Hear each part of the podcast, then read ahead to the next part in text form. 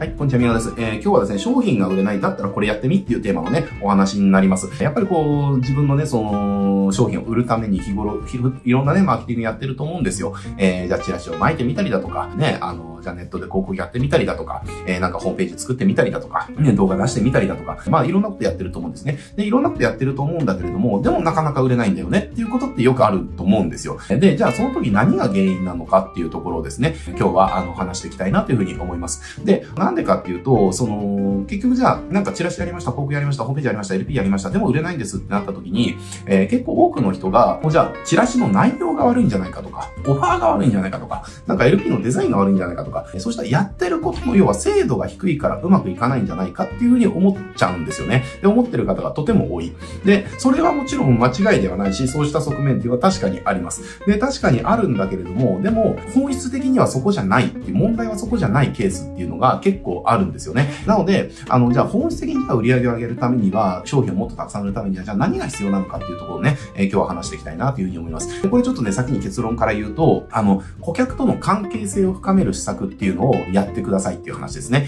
えー、例えばじゃあメルマガを発行してる、じゃあメールでリストを取って、で、メールで何か商品を案内していくっていう、えっ、ー、と、じゃあモデルをやってる。であれば、うまくいかない人って、商品を売るときだけメールでその商品のお知らせするんですよね。で、売れなくて、なんで売れないんだろうって言ってるんですよ。じゃなくて、メルマガで売るときっていうのは、結局はそのメルマガ出してる人と読んでる人、ここの関係性っていうのが強くなることによって、メールを読んでくれる人人も増えるし、えー、あ、ここの会社でいいなとか、このね、発行してくれてる人なんかいいなっていう、じゃあこの人がお勧めする商品やったら買ってみようかなっていうような感情がどんどんどんどん育っていくんですよね。メルマガをちゃんと発行してると。えー、で、そうなってくると、要は商品の販売のメールを送った時に、よりたくさんの人が見てくれて、よりたくさんの人が買ってくれるっていう現象が起きるわけです。えー、たとえ同じセールスレターでもっていう話ですね。だから、まあ、別にメルマガとかだけじゃなくてもいいんだけれども、お客さんとの関係性を普段作るっていうところ、ここをやってないのに、なんかさ、なんかこう、広告を出すとかね、セールスレター出して売れないっていうんであれば、それはセールスレターとか広告に問題があるんじゃなくて、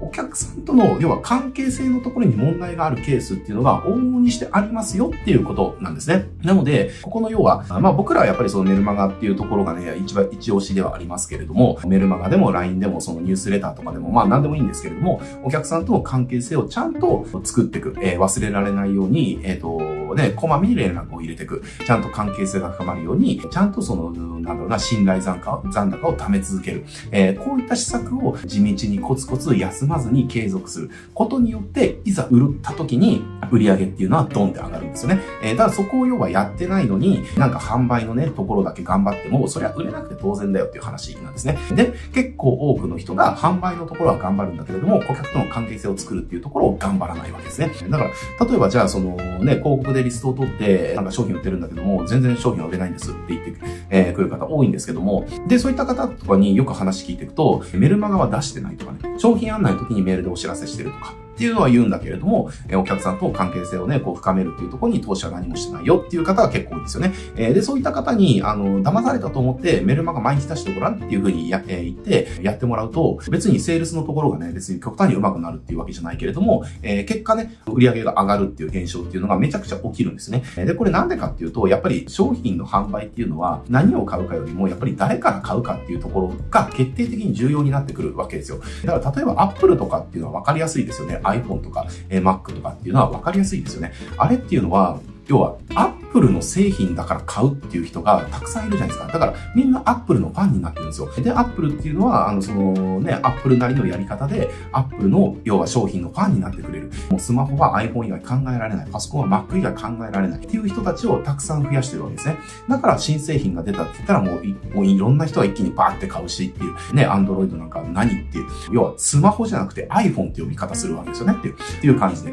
えー、買ったりとかするわけですね。えー、で、それっていうのは、じゃあ、新しい iPhone が、じゃあどれだけ Android 優れてるかとかって関係ないじゃないですか。要は iPhone、要は Apple が出した新しい iPhone だから、だから買うっていう理由ですね。つまり iPhone が好きだから、iPhone の新製品を買うっていう理由で買ってる人が大半なわけですよ。っていうことを我々もやっていかなきゃいけないんですよね。えー、だけど、やっぱりスモールビジネスになればなるほど、このお客さんと関係性を深めるっていうことに投資をしない方が、なぜか極端に増える。えー、確かにこれめんどくさいのでは、例えば毎日メルマガ出すって言ったら、まあメルマガ慣れてない方だったら、メルマガ1通書くの1時間、2時間かかるとか、と、あの、大西ありますんで、じゃあ毎日2時間メルマガ買うのに時間使うって結構大変じゃないですか。週1じゃなくて毎日ですからね。ね、まあ慣れてきたらね、そのメルマガ1通30分くらいで書けるようになるので、まあ毎日でも、まあそんなに苦痛じゃなくなるかなと思いますけれども、あの、でもこれが毎日2時間メルマガね、やんなきゃいけないので、あの、ネタが出ない時とかはネタを考えるだけで3時間4時間経っちゃうとかね、ありますんで、それを毎日続けるってすごい大変だと思うんですよ。だけれども、やっぱりその、誰から買うかっていう要素っていうのをすごく強くしていくことによって、セールスっていうのは何倍も楽になっていくん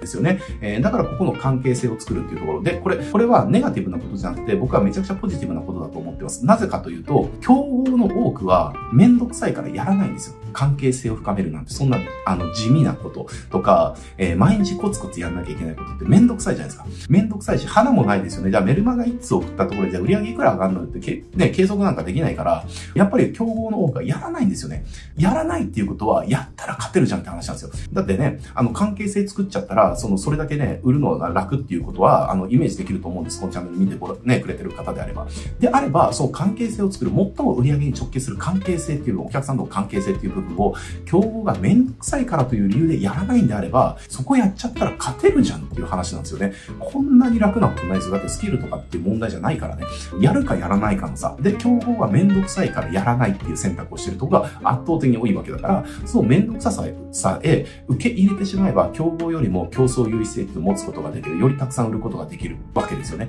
えー、だからこんなに楽なことがない。要は、やるかやらないかの差だけで売れる。で、しかも、競合が、要は、めんどくさいからやらない。で、これめんどくさいからやらないって感情的にやるのが嫌だからやってないんですよね。だから、これって要は必要になってもやらない可能性が高いんですよ。だから、ここをちゃんとやるかやらないかの差っていうのは、すごく大きな障壁として作ることができるんですよね。なのでね、こういったお客さんの関係性を作るっていうところに、こう、投資をしてない方っていうのは、まずですね、もう別にメルマガでも LINE でもニュースレターでも何でもいいです。何でもいいから、お客さんと関係性を作るっていうことを、そう、定期的に欠かさずやっていくっていうことを自分のビジネスに取り入れてください。えー、そうすると、セールスをした時の反応っていうのは、これマジで変わってくるので、恐ろしいほど変わってきます。えー、恐ろしいほど変わってくるので、あの、本当ね、騙されたと思って3ヶ月から6ヶ月で、まずいいですよ。3ヶ月6ヶ月、例えばメルマガとかだったら休まず毎日配信する。ニュースレターとかであれば、月1毎月届ける。えー、これやってもらうだけでね、全然その何か売った時の反応率っていうのは全然変わってくるので、本当ね、騙されたと思って3ヶ月から6ヶ月ぐらいはちょっと続けてほしいなって思いますね。もうそれでやって売り上げが上がってきたら、これやらない理由がないっていうことを納得して、もうやり続けるようになると思うので、ぜひですね、